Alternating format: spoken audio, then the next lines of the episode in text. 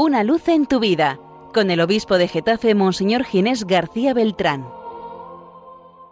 Un saludo en el Señor, queridos amigos y hermanos de Radio María, la radio de la Virgen, en este decimoquinto domingo del tiempo ordinario. La palabra del Señor hoy nos habla de vocación. San Marcos en el Evangelio nos habla de la llamada, del envío de dos en dos de los apóstoles, van con la autoridad de Jesús. La profecía de Amós, en la primera lectura, nos hablaba de la propia vocación de Amós. Y en la segunda lectura de la carta a los Efesios también habla de algún modo de vocación en ese precioso himno cristológico que nos presenta San Pablo en esta carta. Comenzando por la profecía de Amós, eh, nos encontramos como aquel sacerdote de Betel, Amasías, le dice a Amós, vete de este territorio, vete a tu tierra, vete a Judá, y allí podrás ganarte el pan y, y profetizar, porque este es un santuario importante y tú nos fastidias un poco. Y fijaros cuál es la respuesta de Amós. Mira, yo no soy profeta, ni hijo de profeta. Yo era un pastor, el Señor me, llamó, me arrancó de mi trabajo, de mi rebaño, y me dijo, vete y profetiza a mi pueblo Israel.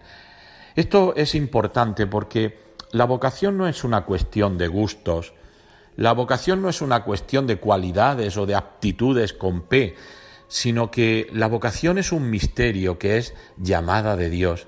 Dios llama, hay muchas veces que decimos, es que a mí me cuesta trabajo cumplir con mi vocación, mi vocación sacerdotal, religiosa, matrimonial. Pues sí, claro que sí, porque la, la, vocación tiene también mucho de lucha como la propia vida cristiana. Pero es que tú no, es, no estás aquí porque te guste, no es que al niño le guste ser sacerdote, sino que siente la llamada del Señor y tiene que responder con generosidad.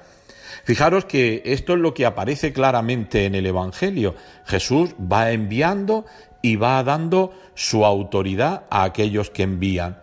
Y les pide que, vayan con sencillez. Un bastón, eh, ni pan ni alforja, ni dinero suelto en la faja, que lleven una túnica, solo una túnica.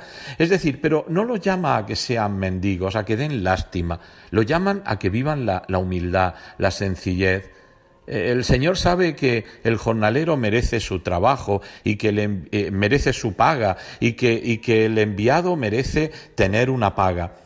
Sin embargo, lo que quiere decir presentaros con toda la autoridad del Señor, con todo lo que esto significa, pero al mismo tiempo también con sencillez.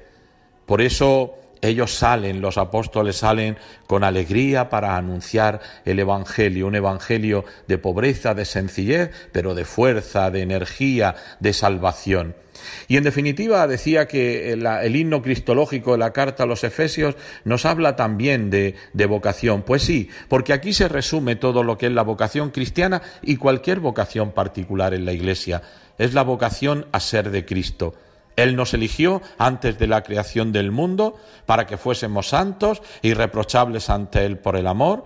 Él es el que nos ha salvado, el que nos salva, porque es el que envía cada día, no envía en pasado, y Él es el que nos da el premio de la herencia futura, que es la gloria, el cielo, estar con Dios, ser herederos, coherederos con Cristo del cielo.